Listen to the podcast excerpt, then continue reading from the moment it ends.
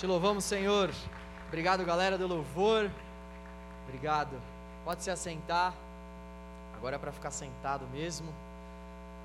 Nós nós estamos passando por um momento muito especial como canal jovem.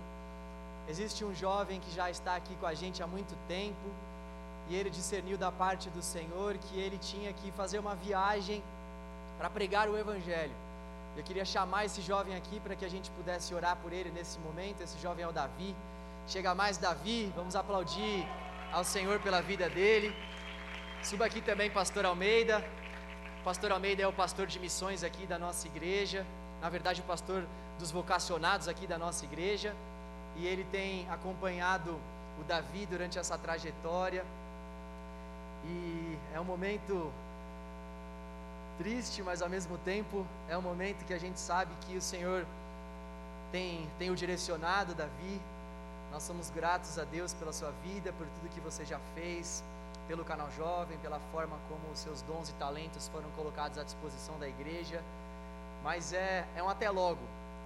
Você falou que você não ia ficar lá para sempre, não, cara. Eu lembro, você falou que você ia voltar. E tenho certeza que você marcou muitas vidas aqui por meio da ação do Espírito Santo de Deus, que visivelmente esteve ah, dentro de você, está dentro de você, e para nós realmente é uma alegria podermos orar aqui juntos como igreja para te enviar para esse, para esse propósito que o Senhor tem preparado.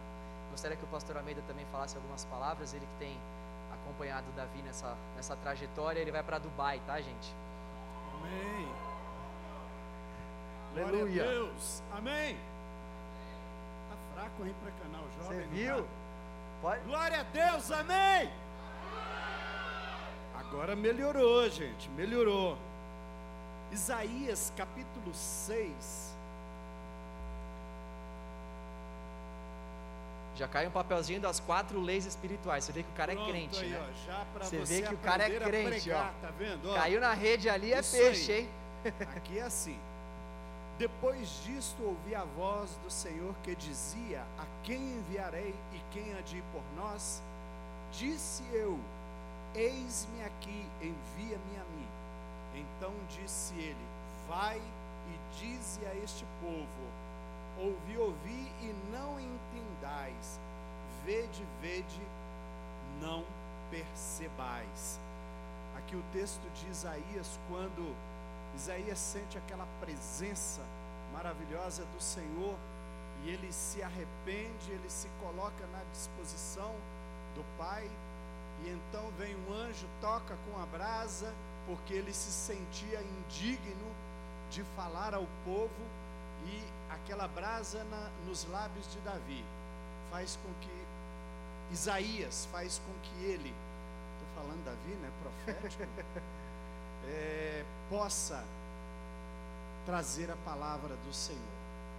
E para a gente é um privilégio, Davi, poder estar aqui, Pastor João, né, orando, impondo as mãos, enviando um jovem que está indo fazer o mestrado dele, né, então vai passar um período, cabeção, cara, hein?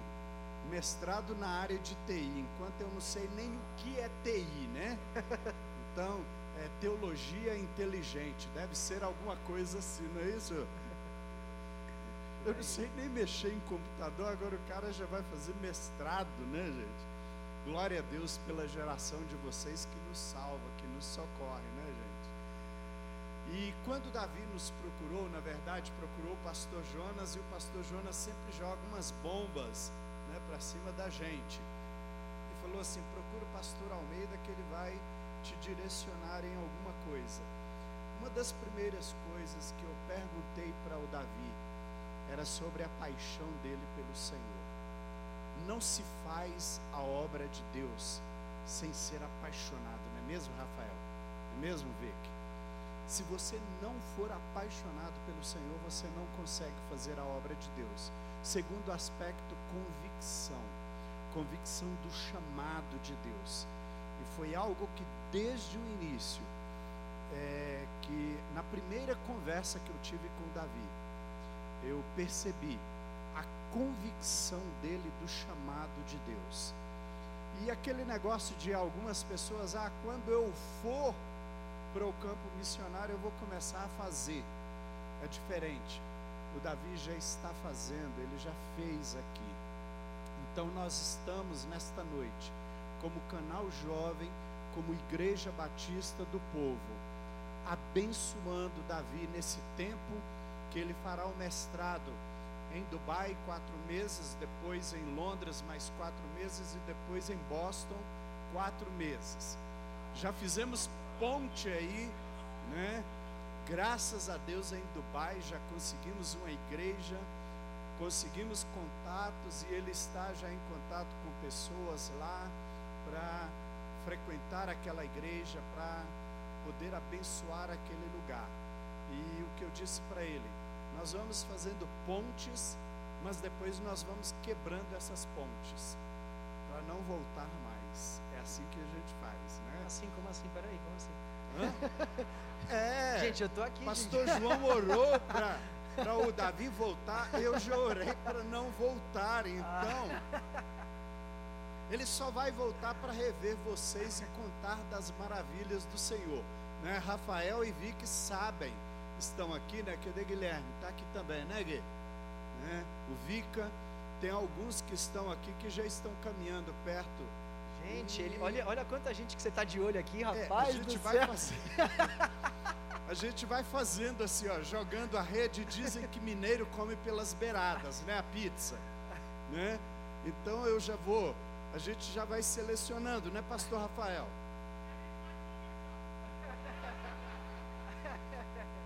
Eu quero esvaziar o canal jovem, tá? Eu quero esvaziar o canal jovem de liderança, tá?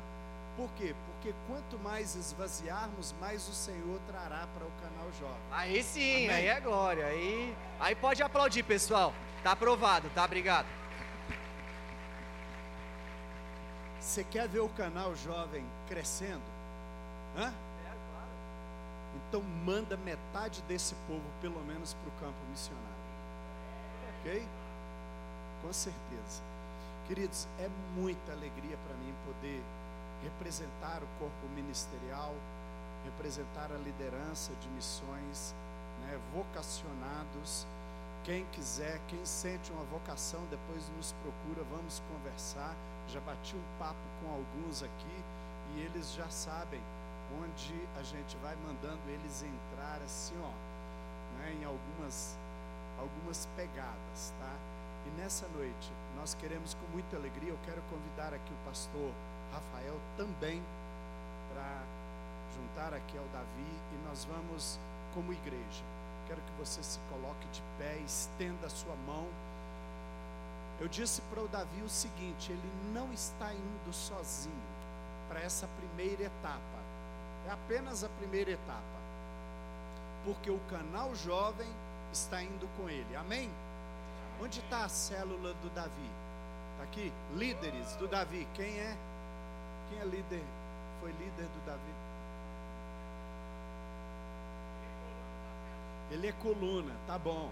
Então, vocês serão responsáveis por orar, jejuar e cobrir a vida do Davi todos os dias.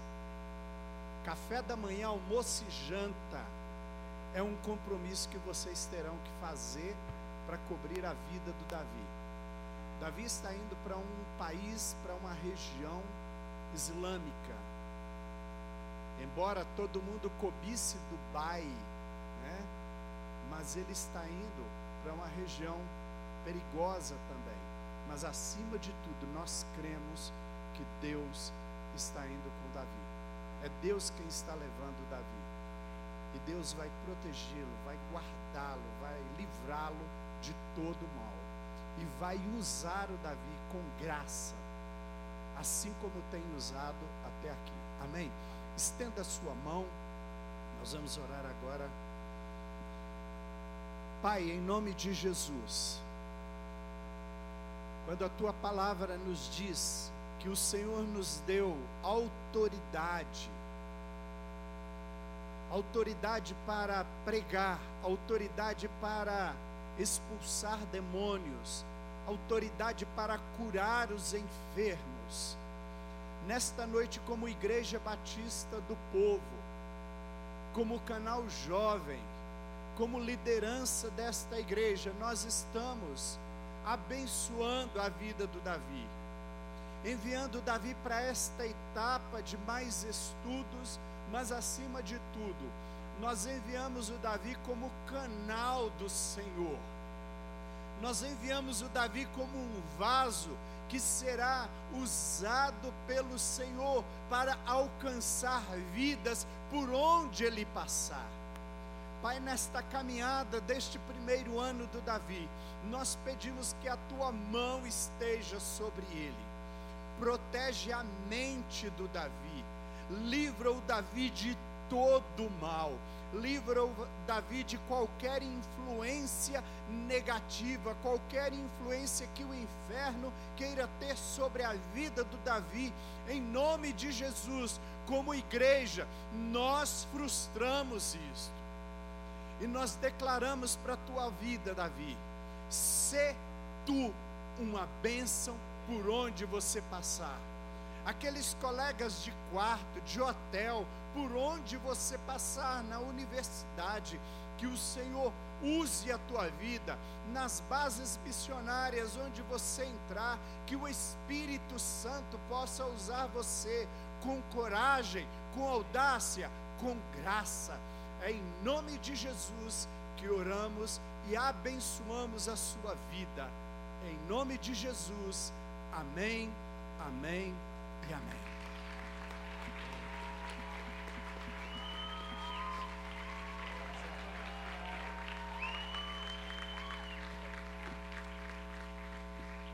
Vai levar ninguém não, hein? Tchau.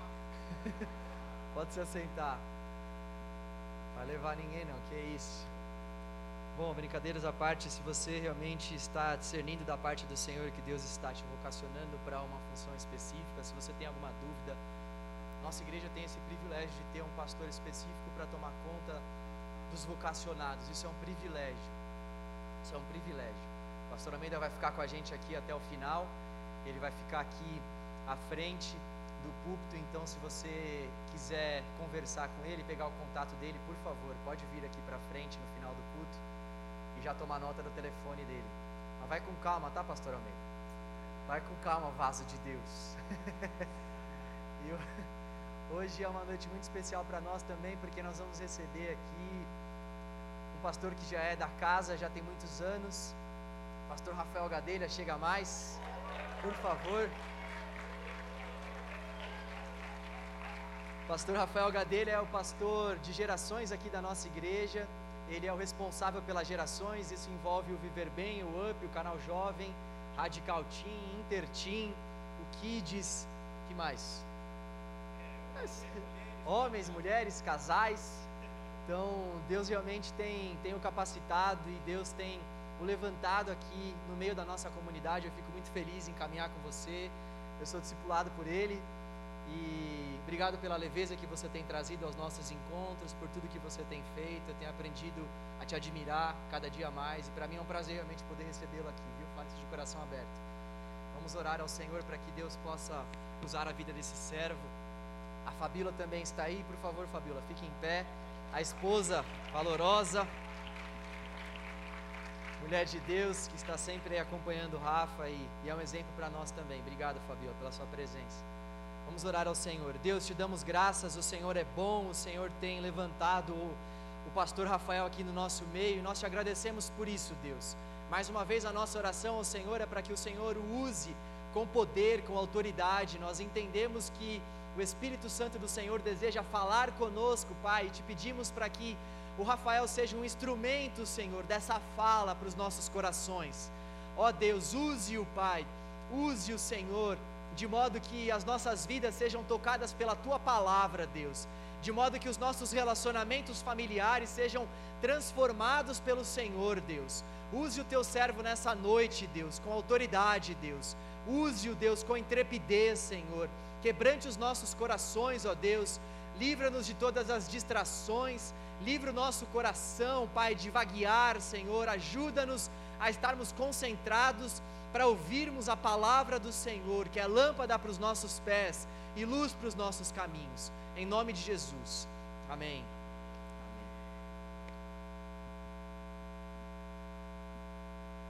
Graças paz, queridos. E, que alegria, viu? Para mim é uma alegria muito grande estar aqui com vocês nessa noite.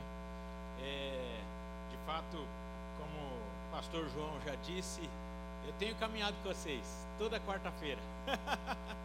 toda quarta-feira, no mínimo, nós oramos juntos por vocês, oramos por esse trabalho.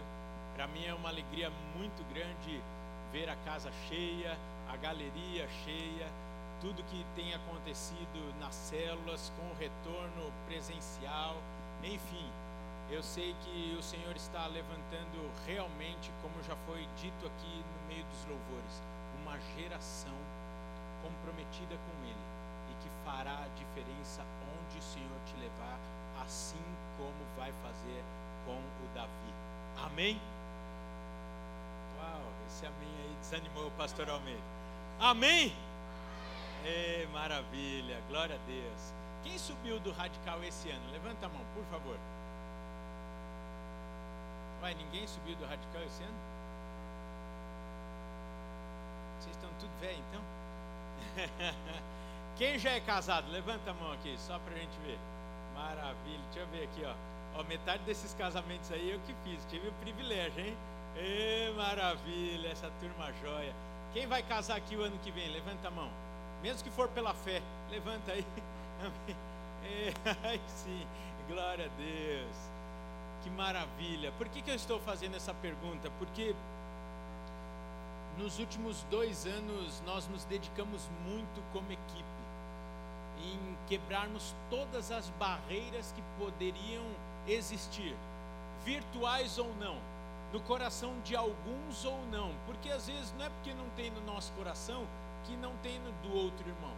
Então, há dois anos nós estamos trabalhando para que nós sejamos uma única igreja. E para mim, vir aqui e reconhecer no mínimo 70% é, das pessoas que estão aqui, para mim é um motivo de muita alegria, porque significa que vocês são do canal Jovem, são da Igreja Batista do Povo, são do Reino de Deus, estão no KID, estão na ABCP, estão no INSEC, estão trabalhando para o Senhor. E isso é bom demais. São do criativo, senão o pessoal vai me bater, né? Que bom, eu fico muito alegre e em nome de todo o corpo pastoral, eu quero agradecer o que vocês têm feito aqui. Realmente eu sei que amanhã eu vou chegar aqui e 80% do que discípulos, os voluntários, estão aqui entre radical e canal. A Bíblia diz que a nossa juventude deve ser para o Senhor Jesus, assim como toda a nossa vida, mas agora, muitos de vocês não têm tantos compromissos é, familiares, com filhos, etc, etc, e permite vocês se envolverem mais com a obra. Vocês têm mais pique, têm mais saúde, têm mais garra para, como eu estou vendo aqui ó, o rostinho de alguns, amanhã vão chegar aqui sete horas da manhã e vão sair nove e meia da noite. E na segunda vocês vão trabalhar. Junta aí o pastor Almeida, na segunda você nem faz isso, a gente está tudo destruído. Que bom, que bom que vocês estão se permitindo, de fato, viver a vontade de Deus para a vida de vocês. Nós estamos orando essa semana nós começamos a pensar na agenda do ano que vem. Perfeito, John? Esse é o nosso acampamento aí, né? É, aí, ó. Aí eu creio, você crê? Eu creio, eu não vejo a hora de voltar ao acampamento do canal Jovem. Gente, vai. É isso, dá um glória aí. De voltarmos aos evangelismos de rua Aí, aí sim, é célula presencial, festa, madrugada, jejum, oração, vigília. O quê? Vigília. Uai, eu acho que já a vigília já começa agora em outubro. Outubro já começa as vigílias. Amém? Ó, oh, como Deus responde logo a oração de vocês. Que bom, estou muito feliz mesmo. Eu quero agradecer João e Paula pelo excelente trabalho e toda a equipe que vocês têm feito.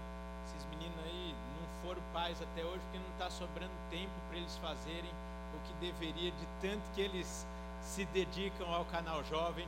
Eu vou separar duas semanas por semestre para eles, para eles terem uma folga. E, e, em nome de Jesus, o ano que vem, a, a Paula começar a cumprir aí o chamado de Deus para essa família. Quem concorda diz amém. Com duas semanas é trigêmeos, hein? Oh, aí sim. É, é aqui, aí é, é o seguinte, pastor Almeida. Mexe com quem está quieto. Bom, tive o privilégio de receber a missão de trazer uma reflexão aos nossos corações com o tema relacionamentos familiares. E para isso eu tenho 30 minutos. E o Senhor colocou no meu coração de abrir para perguntas. Eu tenho certeza que aqui grande parte os seus pais não são crentes. Temos uma outra fatia que os pais se dizem cristãos, mas a prática está longe disso. Alguns que cresceram longe dos pais, alguns que não conhecem os pais, etc. Sei que muitos aqui têm dificuldade de relacionamento com os irmãos, irmãos não da fé, mas é, consanguíneos. E antes de mais nada, eu gostaria de dar a oportunidade de vocês perguntarem, de vocês, quem sabe aí, é, terem esta oportunidade de nós refletirmos sobre algumas coisas sobre esse tema, sem constrangimento, sem julgamento, sem nenhum tipo de situação que te impeça de nesse momento levantar a mão e lançar uma pergunta aí para todos nós. Então eu gostaria de dar essa oportunidade na galeria também. Vocês que estão aí em cima, aqui embaixo, por favor, se você tem uma questão para nós pensarmos nessa noite, por favor, levante sua mão e assim faremos. Lá na galeria temos alguém? Ô gente, vocês são jovens, por favor, sem constrangimento, hein? Levanta. Só sair a primeira, depois. É? Vai, então, aonde? Joia! Onde? Corre lá, corre lá, corre lá. Lá na galeria. Não entendi? Ah, lá, a galeria é o Rio de Janeiro? Oh, aí sim, hein? Matias, o que, que você está fazendo aqui, rapaz? Sobe lá também. Glória a Deus, tudo carioca? Aí sim, eu tô vendo que vocês são bonitos, um bronze legal, não sei o quê. A gente tem shopping aqui, serve? Pronto, vamos lá.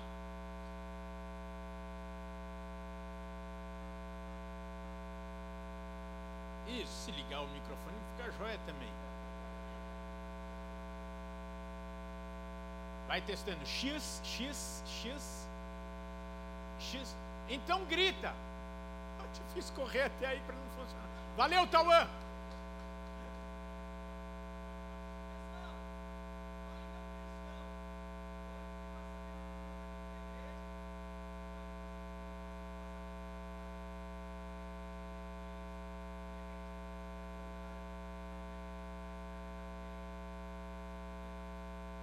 Deixa eu entender. Pais não cristãos. Não cristãos. Eu só não entendi. Você falou assim: gosta de passar tempo com os meus amigos, ou eu gosto. Você gosta de passar tempo, ou seus pais gostam de passar tempo com seus amigos? Você. Maravilha. Boa. Mais alguma pergunta? Ou a gente vai responder essa daí e aí a gente vai para a próxima? Então vamos lá. Abra sua Bíblia, por favor, em Colossenses 3. Essa é a primeira temática mesmo. Meu amor, a, a Fabiola fez uma cirurgia dos pés, ela não consegue ficar muito tempo em pé. Entretanto, a Fabiola é a mulher mais linda e impressionante que eu hei de conhecer. Que quando fala assim, quando fala que eu já conheci, abre brecha para falar, mas pode ser que eu conheça alguém melhor. Impossível. Impossível. Então, a Fabiola, ela vive exatamente essa, é, essa, essa situação. E eu gostaria de, te dar liberdade, meu amor, de a qualquer momento você subir aqui e falar sobre a sua experiência. Né? A Fabiola paga um preço alto, ela teve que fazer uma escolha. Você chegar num, num meio onde não é costume, não estou falando um meio é, de pecado, não estou falando isso. Um meio que não é costume você entender uma, uma decisão como a do Davi, pode causar muita estranheza e insegurança a muitos. E a Fabiola, há 19 anos atrás, abraçou meu ministério mesmo não sabendo bem como é que ia ser. E ela tem permanecido fiel e tem pago um preço muito alto por isso, mas eu quero dizer que o Senhor tem nos conduzido, o Senhor tem confirmado a cada dia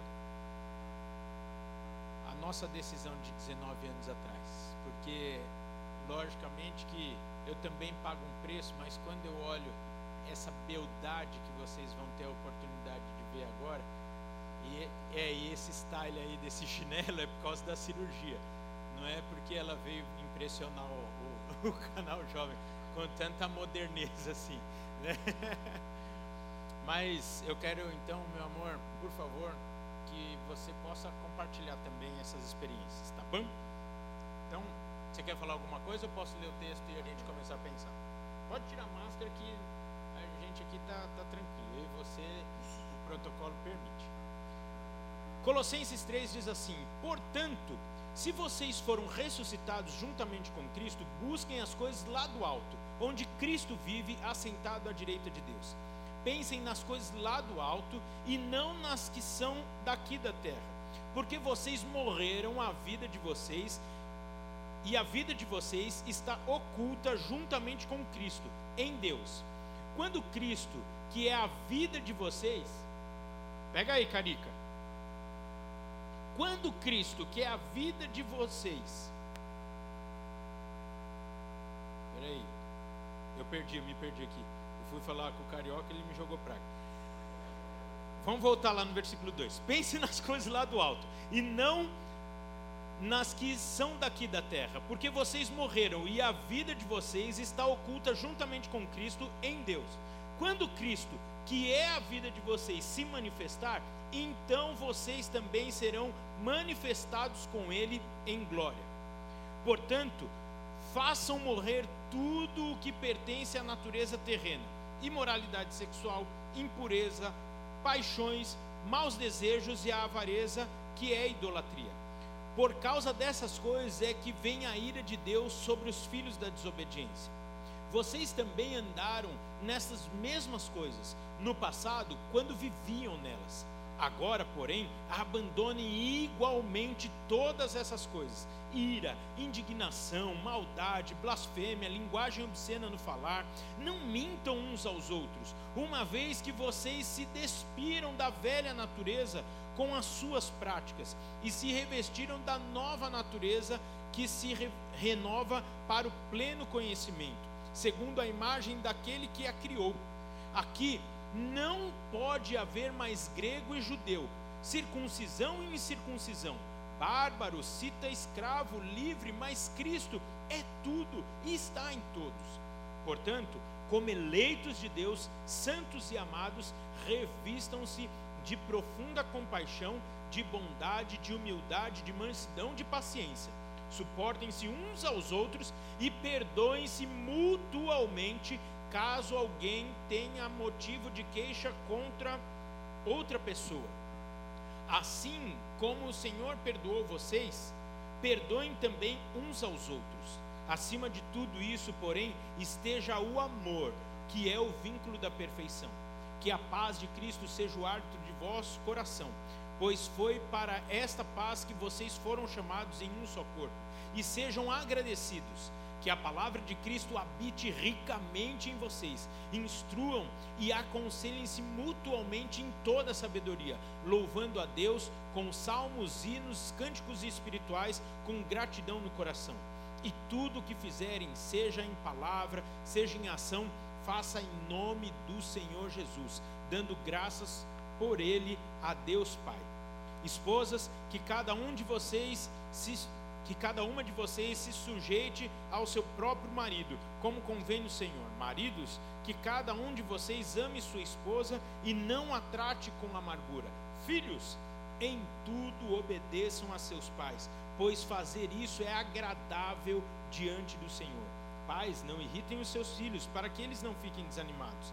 Servos, obedeçam em tudo os seus senhores aqui na terra, não servindo apenas quando vocês estão sendo vigiados, visando somente agradar pessoas, mas com sinceridade de coração, temendo o Senhor. Tudo o que fizerem, façam de todo o coração, como para o e não para as pessoas, sabendo que receberão do Senhor a recompensa da herança. É a Cristo, o Senhor, que vocês estão servindo. E quem fizer injustiça, receberá em troco a injustiça feita e nisto ninguém será tratado com parcialidade. Eu não vou orar porque o pastor João já orou. Olha só, antes de passar a palavra para Fabio, esse texto aqui, muitos de vocês vão falar, nossa, leu um capítulo inteiro só para que no que eu vi aqui o versículo 21, ou melhor, o 20, vai falar sobre os filhos, como deve tratar o pai. Essa instrução do apóstolo Paulo aos Colossenses mostra uma novidade de vida que só quem teve uma experiência real com Cristo consegue entendê-la viável, consegue entendê-la lógica, consegue entender que vale a pena viver essa vida abrindo mão de tantas coisas. Só quem foi resgatado das mãos do inimigo e hoje vive de fato uma liberdade, quem hoje caminha em paz, descansado sem o peso, o jugo, a culpa do pecado, lavado e remido pelo sangue do Cordeiro, com a santa expectativa da vida eterna com Cristo, pode viver esta realidade, esta proposta que aqui eu digo é para nós hoje, 28 de setembro de 2021, canal Jovem São Paulo, Igreja Batista do Povo.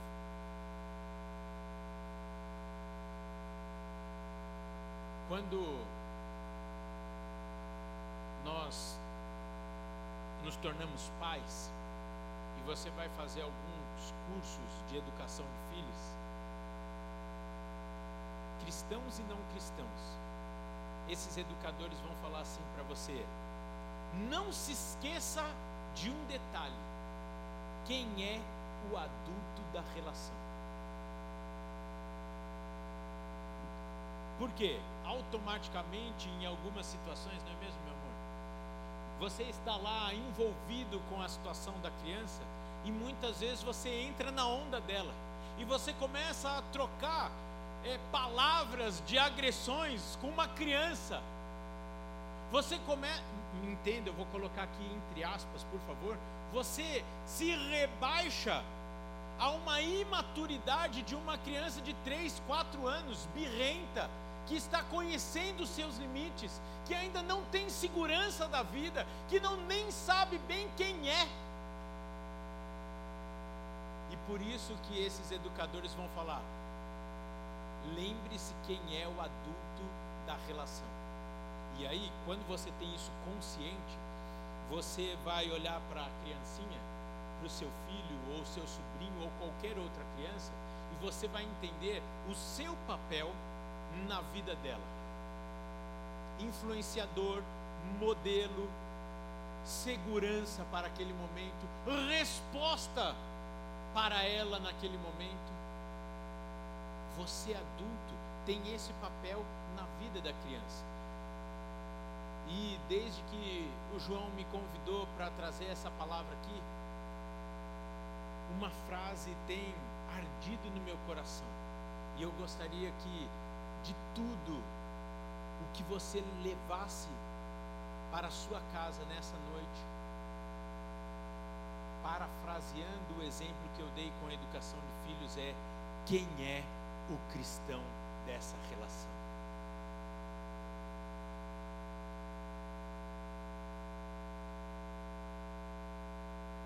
Nós temos o privilégio de conhecermos a verdade. Nós não estamos mais perdidos. Nós temos o Espírito Santo conosco, nosso guia, nosso ajudador.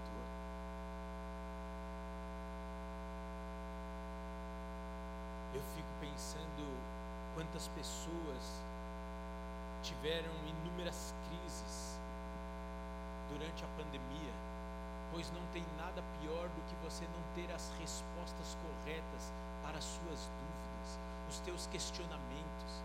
Você entrar, me permita, pastor Almeida, você entrar numa UTI e não saber se você vai sair de lá. Você despedir da sua família, indo para o hospital, e olhar com um sentimento de que não sabe se é aquele último olhar. E o que acontecerá com você depois de toda essa situação? Meu pai conta, contava que as piores experiências dentro da doença dele eram as internações na UTI. E teve uma vez que ele teve uma crise emocional muito grande e aí ele entendeu e aí nós tivemos que pedir a, a locomoção dele porque uma vez, numa das internações dele, ele ficou de frente para um relógio na UTI. E ele falou que a coisa mais angustiante que tinha era acompanhar os ponteiros dos segundos. E ele falava: Senhor,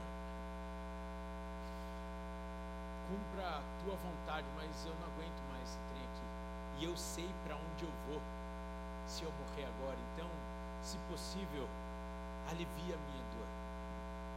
Tudo isso eu estou falando porque quando nós olhamos toda essa proposta e pensamos na vida, quando nós olhamos para uma situação de relacionamento com os pais, relacionamento com os nossos irmãos que não conhecem ao Senhor Jesus Cristo, nós temos que ter essa perspectiva. Nós temos que ter amor, compaixão pela vida deles. Ah, Rafael, que você não conhece os meus pais. E eles não conhecem o Senhor Jesus. Ah, Rafael, você não sabe o que, que eu passo na mão deles. E você tem que se lembrar o que você passava nas mãos de Satanás e eles ainda estão passando. É difícil? É, é, é, é, eu sei que é. Mas muitos dos pais de vocês, eu creio e quero aqui então profetizar, se assim o pastor João me permitir, que através do testemunho de vocês, da vida de vocês, do exemplo de vocês, os seus pais serão convertidos ao Senhor Jesus Cristo através da obra do Espírito Santo.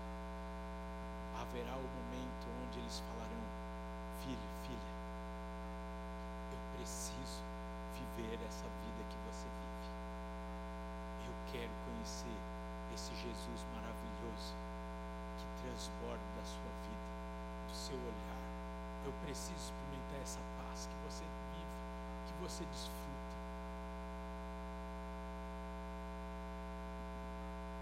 Essa é a base da nossa conversa. Não dá para nós sairmos dessa noite aqui sem ter essa base. Tudo que nós vamos falar daqui para frente é essa base. Não se esqueça. Não se esqueça. Você que os pais não são convertidos ainda ao Senhor, ainda. Não se esqueça. Você está em missão na sua casa. E eles precisam ainda experimentar este Deus maravilhoso na vida deles. Por isso, na hora em que alguém tiver que dar um passo para trás para não discutir, na hora que alguém tiver que abaixar a cabeça e falar, tudo bem, na hora que alguém tiver que perdoar, na hora que alguém tiver que se suportar, na hora que alguém tiver que amar e viver o vínculo perfeito deste amor, que sejamos nós que já experimentamos este amor verdadeiro, o perdão perfeito e através dos nossos testemunhos vejamos o milagre de Deus em nossas casas, na vida dos nossos pais, dos nossos irmãos, do nosso sogro, da nossa sogra, da vida dos nossos cunhados, para a honra e glória do Senhor Jesus. Eu preciso te responder. Você quer falar alguma coisa antes de eu responder? Você quer falar alguma coisa? Eu posso responder a pergunta. Então, meu querido irmão carioca, olha só. Meus pais não são convertidos. Eu amo os meus amigos da igreja, amo conviver com eles. Eu tenho uma pergunta para você. Ele te proíbe caminhar junto com esse povo? Não? Faz alguma crítica a isso? Não? Então posso falar um trem? Dá um glória a Deus. Agradeça a Deus pela vida dos seus pais. Deixe, de fato, este amor ser exalado da sua vida. Você é solteiro ou casado? Solteiro. Por enquanto, que Deus está derramando uma unção de casamento aqui essa noite. Amém. Oh, amém, aleluia. Uns mais espertos tomaram posse, os outros ficaram na fila. Ah! Eu acho que um ponto principal, assim, muito importante, é que os seus pais percebam é, a prioridade que você dá a eles, né? Porque a gente tem as prioridades da vida, primeiro Deus, e é inquestionável, mas logo depois de Deus vem a família. E aí, no seu caso, que você é solteiro, são os seus pais, né? Então, a partir do momento que eles têm essa certeza, essa convicção de que eles são prioridade, de que se acontecer qualquer coisa, eles, você pode estar com os amigos, viajando, onde você estiver. Mas se acontecer qualquer coisa com seus pais, eles têm que ter a certeza e a convicção de que você largaria tudo para estar com eles, para socorrê-los, para dar amor, para qualquer coisa. Né? Então, partir do momento que eles têm essa segurança de que você tem eles como prioridade e não, ah, eu vou, vou ao culto, meu amigo, né, eu vou viajar, né? Se eles precisam de você, eles são prioridade na sua vida, né?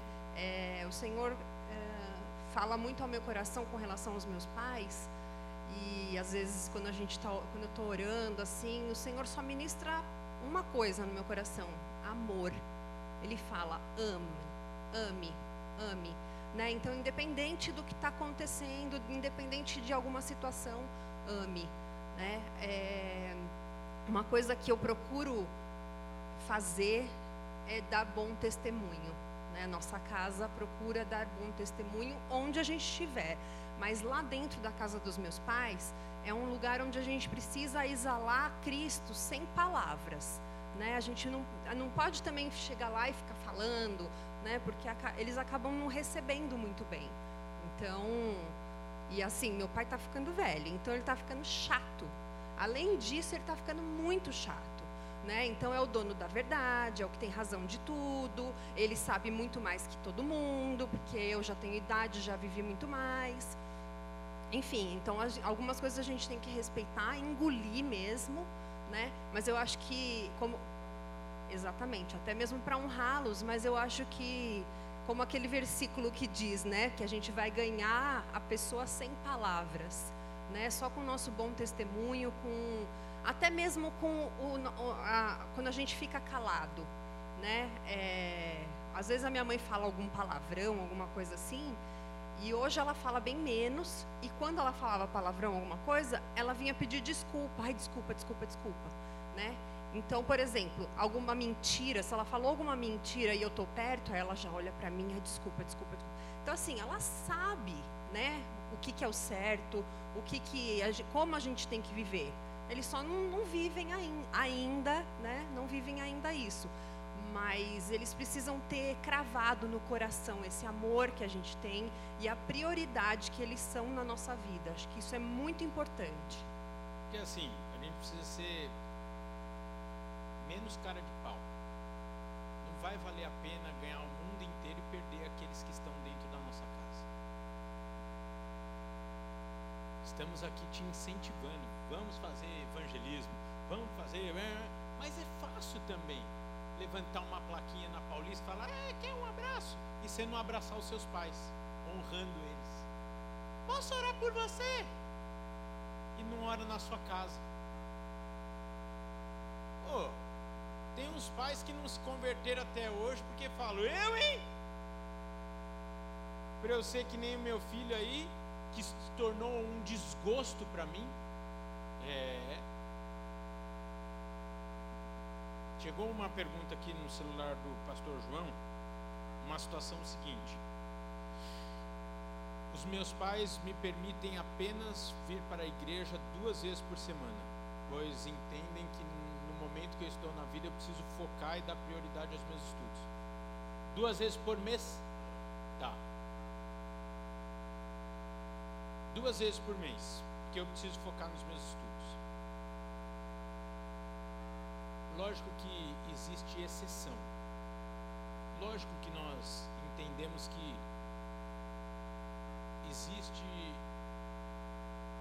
existem situações que fogem da regra, mas via de regra, ninguém quer mais o seu melhor, ninguém quer melhor para você o seu bem do que os seus pais, sejam eles crentes ou não.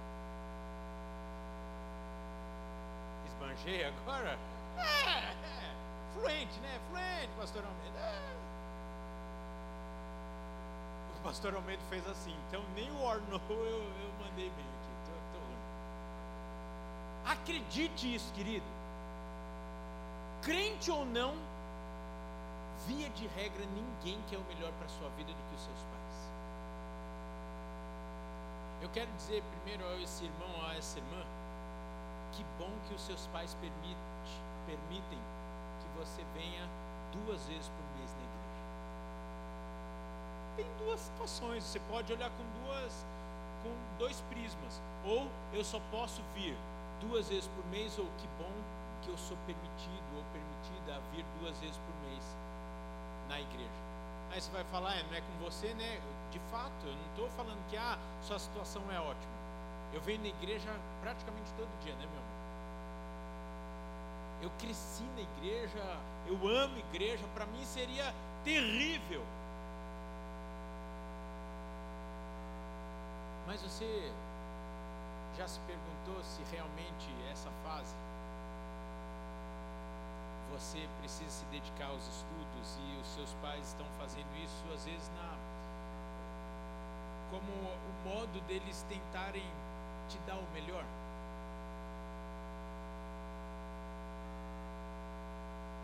Tem pessoas que são proibidas de viver isso e estão fazendo uma obra santa através dessa realidade. Pastor Almeida pode confirmar isso. Pessoas que escolhem viver essa situação dão a sua vida entregam ao risco de serem mortos a qualquer momento por essa situação. E você, na sua casa, pode estar vivendo uma situação semelhante sem correr o risco de morte. Eu e você estamos em missão aqui na terra. Precisamos ter essa consciência. Se a maior obra missionária que o Senhor colocou na sua vida foi ganhar toda a sua família para Ele, faça o seu melhor e dê um bom testemunho lá na sua casa. E o melhor testemunho que você pode dar agora é estudar para valer. E os seus pais falarem: Uau, não é uma fanática religiosa, não é um fanático religioso. E de repente você ganhar o respeito diante do seu testemunho e aí, de repente, quando os seus pais falarem, não, não hoje não vai, só. Ok. e orar no secreto. É fácil? Não, não é fácil. Não é fácil, não estou falando que é fácil. Mas quem é o cristão da relação? Eu e você estamos em missão. Eu cheguei atrasado aqui, vocês sabem, eu não gosto de atraso. Mas eu cheguei passando mal, atendendo um casal, uma situação terrível, terrível, terrível.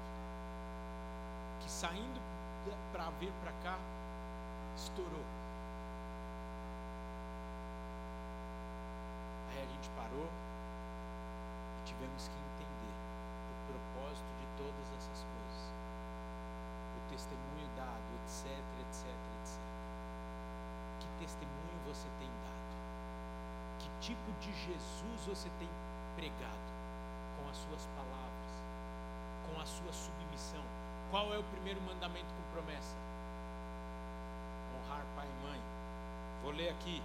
Filhos, em tudo, palavra de Deus, tá bem? Filhos, em tudo obedeçam a seus pais, pois fazer isso é agradável diante do Senhor. Você vai colher os frutos da sua obediência a Deus e a seus pais. Obedeça ao Senhor Jesus Cristo, que orienta, obedeça aos seus pais, e Ele vai te honrar. Eu creio. Amém?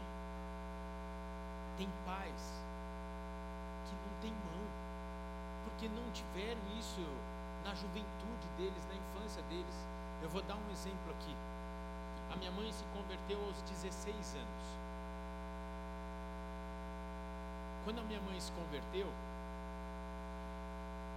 ela chegou na igreja, e olha que ela se converteu na década de 70, e a igreja não era como é hoje. Abraço, não.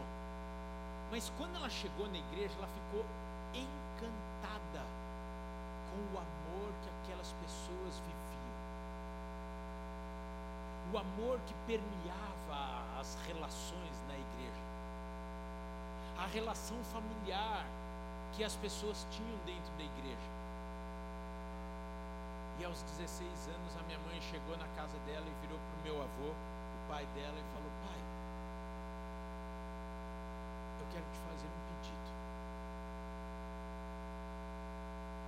Você pode me dar um abraço e um beijo? Minha mãe tinha 16 anos e nunca tinha recebido um beijo e um abraço do meu avô. Sabe por quê? Meu um português que, por cultura familiar, achava que tinha que trabalhar no bar. Aqui na Vila do Mercinho. Quem é da Vila do Mercinho? Ninguém. É nobre. Opa, tô vendo umas mãos lá levantadas. Aqui, Ricardo Jafé. Né? Glória a Deus. Vocês não desmancham o carro, não, né?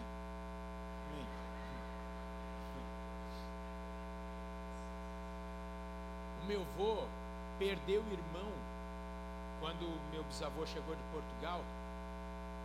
Eles chegaram aqui e ele ficou, o meu bisavô ficou viúvo na sequência. Então, os filhos se criaram.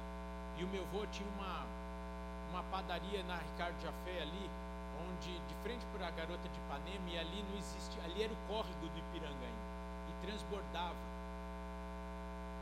E o meu bisavô não se casou de novo, e foi se casar muito mais tarde, não se casou de novo logo na sequência, e tinha que trabalhar na padaria dele de manhã, tarde e noite, para dar o de comer para os filhos.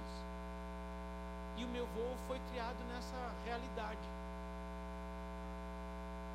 E para ele, eu me lembro nas, nas minhas lembranças já, então, minha mãe adulta, casada, com filhos, o melhor que meu avô sabia fazer, ele chegava, meu avô teve bar a vida inteira, ele chegava, eu vou falar lanchonete para ficar mais gospel, né?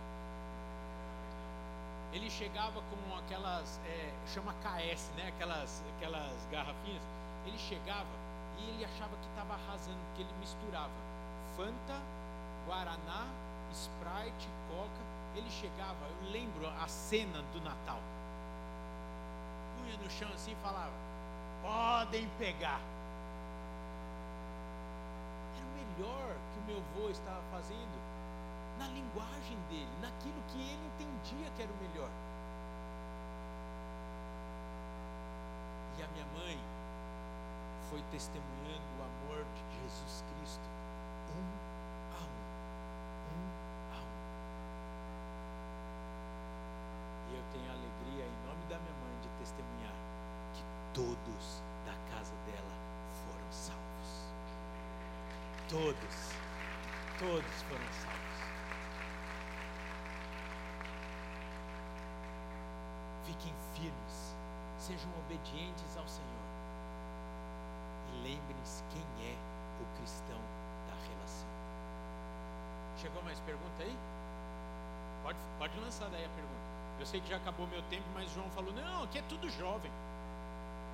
Uh, glória a Deus. Tem atendimento às nove e meia da noite hoje. Até lá, vamos que vamos.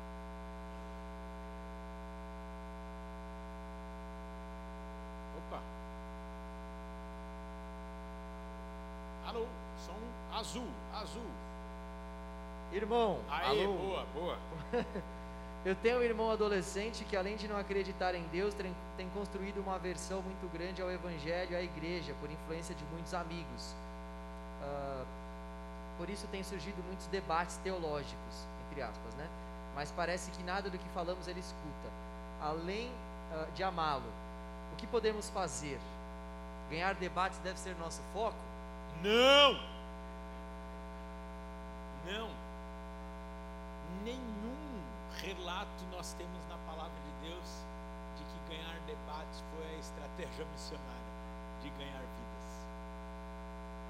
Muitas vezes o melhor testemunho foi sair do debate. Muitas vezes a maior estratégia, de fato, é sair do debate e viver a sua fé. O mundo está muito polarizado. Já não basta os debates políticos, os debates de bandeiras que têm levantado. E acredite, essas pessoas que estão levantando bandeiras findáveis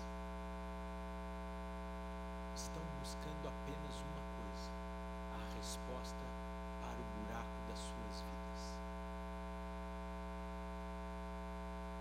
Não caia na armadilha do inimigo de distanciar do seu parente, seja qual for a situação ou bandeira que ele ou ela levante. Que a seja o amor. Eu vou dar um testemunho que eu nunca dei aqui na igreja. Eu estou começando a ficar meio maluco. Eu estou começando a falar umas coisas de culto. Eu falei alguma coisa no último domingo que eu falei, uai, eu falei isso mesmo. Eu não tomo nada alcoólico, por opção própria. Primeiro, não me faz falta, eu não, não acho tão atrativo assim. E segundo, eu, eu tenho a impressão de que em alguma situação que fuja do meu controle, eu posso escandalizar alguém. Mas o meu sogro, ele é enólogo. Ele é apreciador de vinho. Toda vez que eu vou na casa do meu sogro, eu bebo com ele. Falei assim para chocar mesmo, eu bebo. Lógico que nem eu nem ele ficamos alcoolizados. Nós tomamos uma tacinha ali. Aquilo é costume do meu sogro. E quando eu comecei a namorar com a Fabiola, eu falei, como eu vou me aproximar desse homem? Meu sogro tem um bigodão desse tamanho assim, uma cara brava. Eu falei, como que eu vou dobrar esse bigode aí? E aí, a primeira vez que ele falou, bebe alguma coisa comigo? Falei, Deus, e aí? Que que. Sabe aquela, aquele posicionamento que você tem que falar, meu Deus, é, é, é, sim. E eu me lembro que depois do primeiro gole, como eu não tenho o costume, e assim até hoje, né, meu irmão? Eu tomo um golinho já. Eu vejo dois bigodes. E eu lembro que eu ficava concentrado na conversa para eu, eu não errar nenhuma pergunta ali, porque eu já não estava mais eu ali. E eu espero que eu não esteja te escandalizando. Logicamente, se o costume do meu sogro fosse algo pecaminoso, eu não me envolveria com isso. Mas tem algumas coisas que nós temos que provar amor a essas pessoas. E o meu sogro se sente muito amado pelo brinde que eu faço com ele, com aquilo é importante para ele. E uma vez teve uma situação com uma pessoa aqui da igreja que gosta de vinho também, e eu não me escandalizo com isso. Eu estive, eu estava com meu sogro e encontrei com essa pessoa. E aí, para criar um vínculo entre elas, eu falei assim: Ô Fulano, aqui é o meu sogro. Meu sogro é enólogo, gosta de vinho. Então... Ele, oh, que maravilha, não sei o quê. Aí a pessoa virou e falou assim: Ah, mas o Rafael não bebe nada, né? Aí o meu sogro olhou para mim e ali prontamente eu falei: Eu falo para o senhor que a minha maior prova de amor para o senhor é sentar e fazer um contigo ali naquilo que é prazeroso para a sua vida. Depois daquele dia, não teve uma vez que eu convidei o meu sogro para vir na igreja que ele não veio com alegria.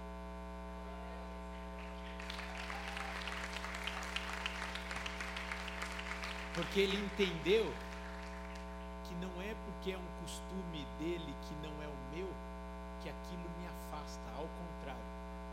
Aquilo me aproxima dele. E lógico que hoje, com 14 anos de casado, com dois filhos, não sei o quê, tem dia que eu viro e falo, ô seu João, não me leva mal, mas hoje eu, eu, eu não vou, tudo bem? Lógico, sem problema. Por quê? Porque a atitude lá atrás de não ser um cristão radical no. Se, agora, peraí. Não estou falando que se o Senhor falou para você, porque cada um tem uma história de vida. Às vezes você já teve problema com o alcoolismo e o Senhor falou: Eu não quero que você coloque mais nenhuma álcool, nenhuma gota de álcool na sua boca. Às vezes você não pode brincar com isso, porque cada um conhece seus limites. Amém? Eu estou contando meu testemunho. Por isso que eu nunca contei até hoje. Como eu não tenho problema com isso e consigo vigiar bem, consigo resistir bem sobre isso, eu pude ali entender que eu poderia me aproximar do meu sogro naquilo que era importante para ele. E hoje ele me dá ouvidos naquilo que ele sabe que é importante para mim, porque eu abri uma porta no coração dele. Porque ele entendeu que eu não era simplesmente um, um radical religioso, mas que eu tinha uma prática de fé diferente da dele. E em nome de Jesus, vocês vão ver só se eu não vou batizar aquele bigodão aqui atrás. Em nome de Jesus. Eu creio. Você crê? Você vai orar comigo com a minha casa? Então, e ó, meu sogro é uma pessoa fantástica. Fantástica, inteligentíssimo. Exemplo em muitas coisas. E eu tenho que saber quem é o cristão da relação. E honrá-lo a despeito de algumas coisas, e você vai falar só o principal da vida, nós pensarmos diferente. Mas você precisa entender que esse pensamento diferente é momentâneo, porque nós iremos declarar, como Josué um dia declarou: Eu e minha casa serviremos ao Senhor. Eu sei que pode parecer uma uma exegese pobre desse texto, que está em outro contexto, mas eu quero declarar que, assim como Josué pôde ali proclamar a decisão dele em nome de toda a família, nós teremos esse privilégio, em nome de Jesus. Amém? Acabou? Não tem mais pergunta? Ou tem pergunta e por causa do horário você não quer perguntar? Não, não. é, surgiu um caso aqui, assim, até que ponto a é, obediência de fato ela deve ser válida, né? Porque Boa. alguns pais acabam pedindo coisas que Boa. passam certos limites ali e tal, né? Como lidar com isso? A obediência, e a Fabíola falou das prioridades aqui, a obediência dos seus pais deve ser total até que não fira a palavra de Deus e seus, e seus mandamentos. Isso vale aos seus pais, ao seu cônjuge, etc, etc.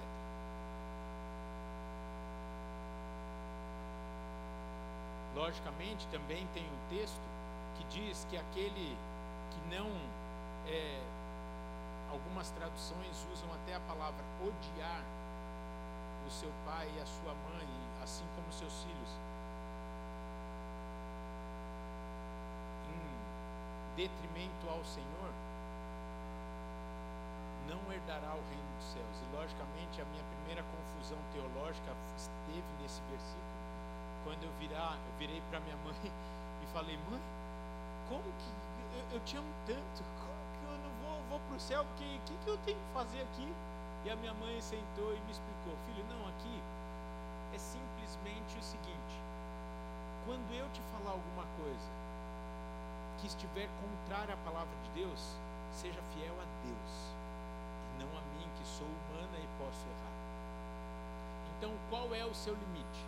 E aqui, eu estou considerando aqui um, um, um público já maduro, já maior de idade, que vai ser possível falar isso. Diferente se eu estivesse falando para um público infantil. Honre os seus pais com todo o seu coração, pagando verdadeiramente o preço que for necessário até o limite do pecado. Por exemplo, se o meu sogro falasse, hoje nós vamos encher a cara, eu vou falar, não. Uma coisa é eu fazer o brindezinho com ele, eu vou falar que a melhor da situação é que junto com o vinhozinho vem umas castanhazinhas, uns queijinhos lá, e é, eu aprendi a gostar desse negócio aí, viu? Você passa uma geleia de pimenta num queijo brie ali, uma castanha espetada, uma folhinha de. Como é que chama aquele? É, de manjericão. A Fabíola já falou rúcula. Rúcula é tua, não vem que. Uma folhinha de manjericão. Eu falo, não, tô, tô ficando chique. Direto da Vila Gumercindo, né? Então, logicamente que eu conheço os limites. E esse deve ser o limite da sua obediência aos seus pais. A obediência primeiro a Deus Rafael, e se passar desse limite? Vou dar um exemplo. Vou exagerar, tá? Vou exagerar. Os seus pais te obrigarem a você se prostituir, pois é um costume da família. Sem dúvida nenhuma, o Senhor não está nessa situação. E você deve sair imediatamente. E não deve sentir culpa ou dúvida nisso. Porque no gabinete, às vezes, a gente encontra situações de pessoas que falam: eu estou com medo, porque eu, eu preciso honrar meu pai e minha mãe para que os meus dias vão bem. Mas eu estou fazendo algo aqui, ou eles estão me obrigando a fazer algo que eu sei que desagrada ao Senhor. Agrade ao Senhor. Agora, muitas vezes esse versículo aqui vai ser verdade na sua vida. Seja a paz de Cristo o árbitro do vosso coração.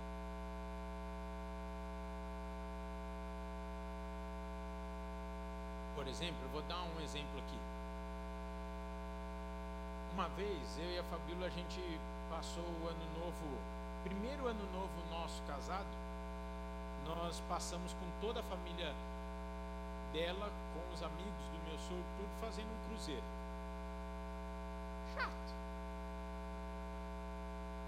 Aí chegou lá, e era o primeiro ano novo, a gente casado, primeira vez que a gente podia dormir virar a madrugada juntinho.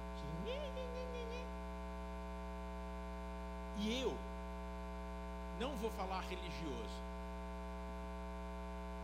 Eu, cristão, para você ficar impressionado com o meu exemplo, eu, cristão para valer, nunca, eu nunca tinha passado uma virada de ano senão na igreja. De repente, eu em águas internacionais. Impressionante? Em águas internacionais, começa um fuzuê no navio. Era 15 para meia-noite, mais ou menos. Né? Um fuzuê. Vamos, vamos, vamos, vamos, vamos. E todo mundo. Eu falo: o que está acontecendo? O que está acontecendo? Não, vamos, porque eu não sabia. Menino simples da Vila Gumercindo, eu não sabia, mas a tradição é que o capitão à meia-noite ele solta uma garrafa de champanhe enorme, preso numa corda, ele solta.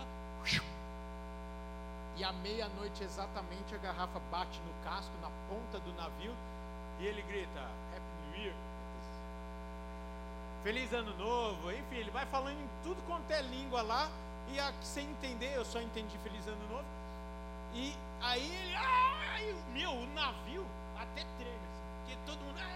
Eles estavam distribuindo rosas Ah, é, também, jogar porque os passageiros tinham que jogar na água a rosa. Eu virei e falei: Nós não vamos participar de nada disso. Peguei a Fabiola e falei: Venha! Vamos para a nossa cabine. Passei a madrugada orando ali, a, a virada orando. Como um bom cristão, aí à meia-noite dez, saí da cabine e falei: Vamos comer?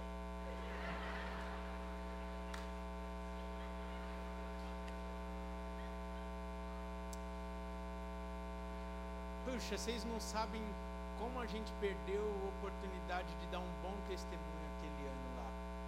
Como eu me arrependo daquilo que eu preciso abrir o coração para vocês. Não passou de uma mera religiosidade.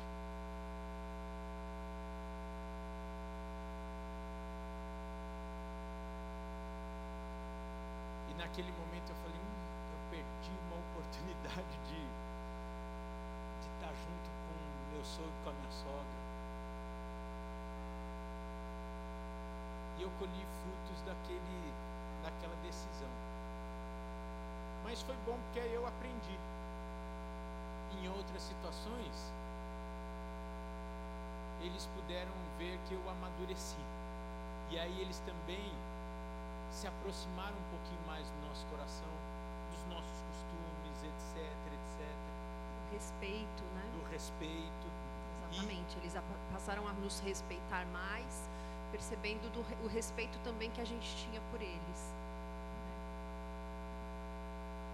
E aí eu comecei a entender que não seria algumas atitudes extremadas minhas religiosas que iria fazer o papel do Espírito Santo na vida deles. Pelo contrário, né? Até afas- a, começava, a gente percebeu que afastava, né?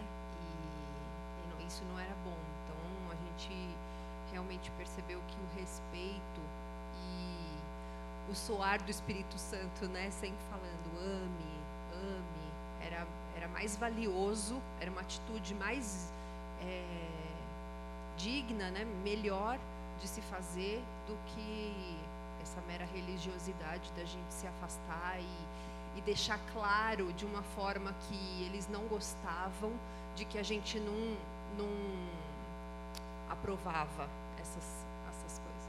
Porque o diabo é sujo. Saiba que ele vai falar no coração deles. Aí, ó, falo que o amor, o amor, o amor, e nem, nem, nem te ama e nem te respeita. Ame e respeite, e você vai ver o que o Senhor vai fazer na sua casa, na sua família, em nome de Jesus. Amém. Tem uma última pergunta aqui sobre perdão ah, de pais que ferem os seus filhos e como ah, perdoar né, esse, esse tipo de eh, atitude do pai né, e da mãe. Bom, eu podia ser rápido nessa resposta, dizendo simplesmente assim: perdão é uma ordem e ordem não se discute. Mas eu vou dizer o seguinte: tenha compaixão e empatia com seus pais, com seus irmãos, com aqueles que não conhecem ao Senhor Jesus Cristo. Porque eles não sabem o que fazem muitas vezes. Parafraseei o Senhor Jesus Cristo ali na cruz. Pai, perdoa-os. Eles não sabem o que fazem. Muitas vezes vocês terão razão.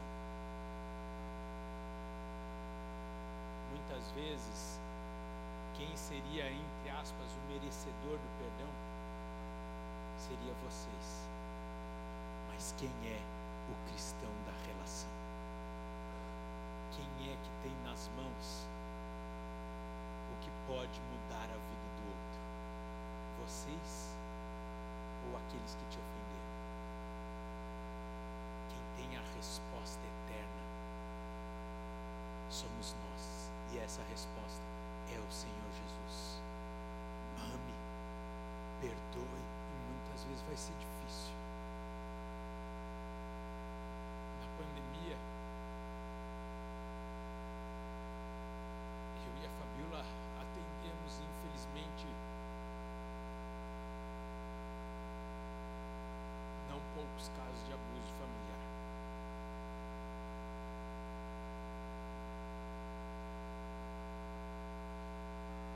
Eu não consigo compreender a dor de uma menina abusada pelo pai, seu próprio pai. Eu não consigo entender o que passa na cabeça de um pai que abusa da sua filha, do seu filho.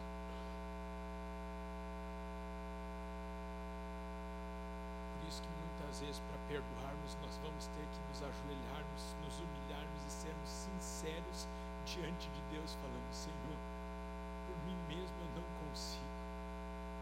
Mas se o perdão é uma ordem, me ajude. Brote em meu coração a disposição de perdoar. Se o Senhor colocou isso como uma ordem, Ele vai te capacitar isso, seja qual for a situação que você passou com os seus pais ou com os seus irmãos dentro da sua casa.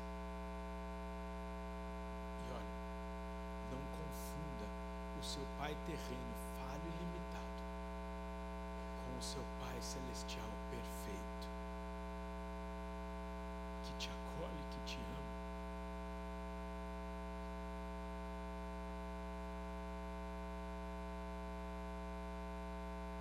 Eu não estou querendo enaltecer uma instituição, mas você faz parte de uma igreja que se preocupa com a sua saúde física, mental, emocional e espiritual. Se você está passando por essa situação, procure seus pastores, nos procure. É ou não é, pastor Almeida? Nós estamos à disposição para juntos passarmos com você essa situação. Não sofra sozinho. Queremos te acolher em nome do Senhor Jesus. Orar e interceder junto com você por aquilo que tem roubado muitas vezes a sua alegria, a sua paz. Escolha obedecer, honrando, perdoando, servindo, amando. E a colheita virá aqui, mas principalmente na eternidade, que será onde nós passaremos para sempre com nosso Deus, nosso Pai. Num lugar onde não haverá mais esse tipo de situação, nem dor, nem choro, nem doenças. Tem mais alguma pergunta? Eu gostaria então de orar nesse sentido. Você pode ficar de pé?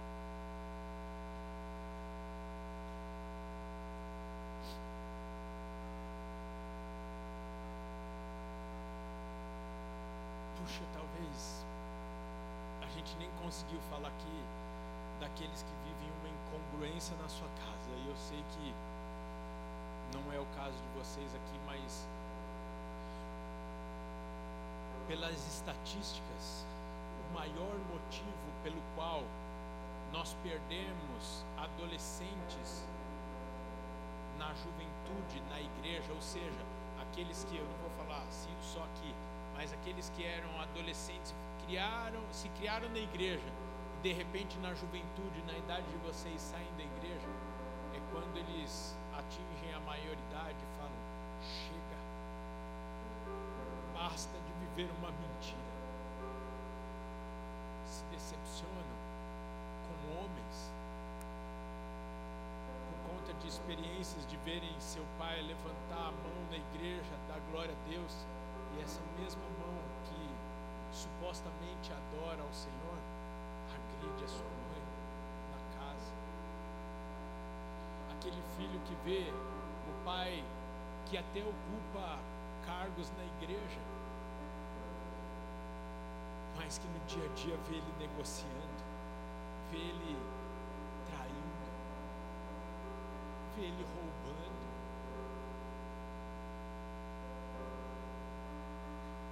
É abusado por esse homem.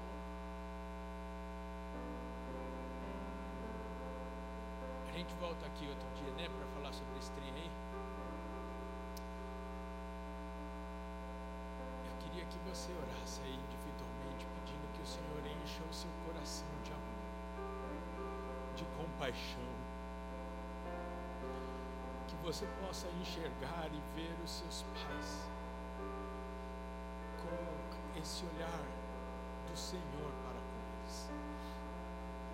Um olhar perdoador, assim como um dia o Senhor Jesus também olhou para mim e para você. Pai, tantas situações estão aqui representadas na vida desses jovens. Tantas histórias de dor, ó Pai. Tanta tristeza. Tantas lágrimas derramadas nas madrugadas no quarto desses jovens, ó Pai. Onde sozinhos até mesmo se perguntam se o Senhor está vendo a situação deles. Pai, obrigado pela certeza de que o Senhor está conosco em todos os momentos. Obrigado porque tu és um Deus perfeito que não falha e que nos garante na Sua palavra de que todas as situações cooperam para o bem daqueles que te amam e que nada, nada acontece sem a Sua permissão, sem o seu querer. Pai, descansamos nessa verdade, descansamos na certeza de que o Senhor está conosco. E ó Pai, brota em nosso coração essa, este perdão verdadeiro vindo do Senhor, que muitas vezes confessamos não é a nossa vontade natural, não é a nossa intenção, ó Pai, mas antes de tudo queremos te obedecer. E se o perdão é uma ordem sua, que o Senhor nos capacite a perdoar, ó Pai. Que o Senhor nos capacite a amar os nossos pais, os nossos irmãos, aqueles, ó Pai, que às vezes não te conhecem ainda. Pai, converte o nosso coração ao deles, ao deles ao Senhor, e que nós possamos ser o Evangelho vivo em nossas casas, a tua palavra viva andando, ó Pai, pelos cômodos das nossas casas. Pai, que o olhar de cada jovem aqui seja fonte de vida em suas casas. Dê a cada um aqui palavras temperadas, amorosas, ó Pai. Senhor, dê sabedoria e dê estratégias, ó Pai, para que todos tenham a alegria, assim como eu testemunhei da minha mãe, de ver cada um da sua casa, da sua descendência e da sua ascendência, servindo Obrigado porque um dia o Senhor nos alcançou. Obrigado pela tua obra de perdão, justificação, redenção. Obrigado pela vida que desfrutamos no Senhor, vida em abundância. E que ao nos lembrarmos dessa obra maravilhosa em nossas vidas, possamos aí sim, com compaixão, olharmos por aqueles que ainda não te conhecem e que estão perto de nós. E que através das nossas atitudes possamos revelar quem é o Senhor.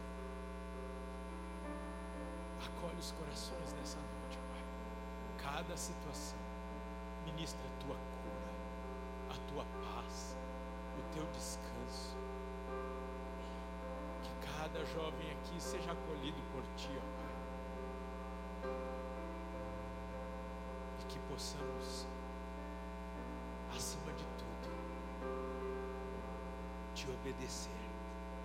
E sabemos que os frutos dessa obediência serão frutos de paz, em nossas vidas. Serão bênção, não só nas nossas vidas, mas na nossa casa.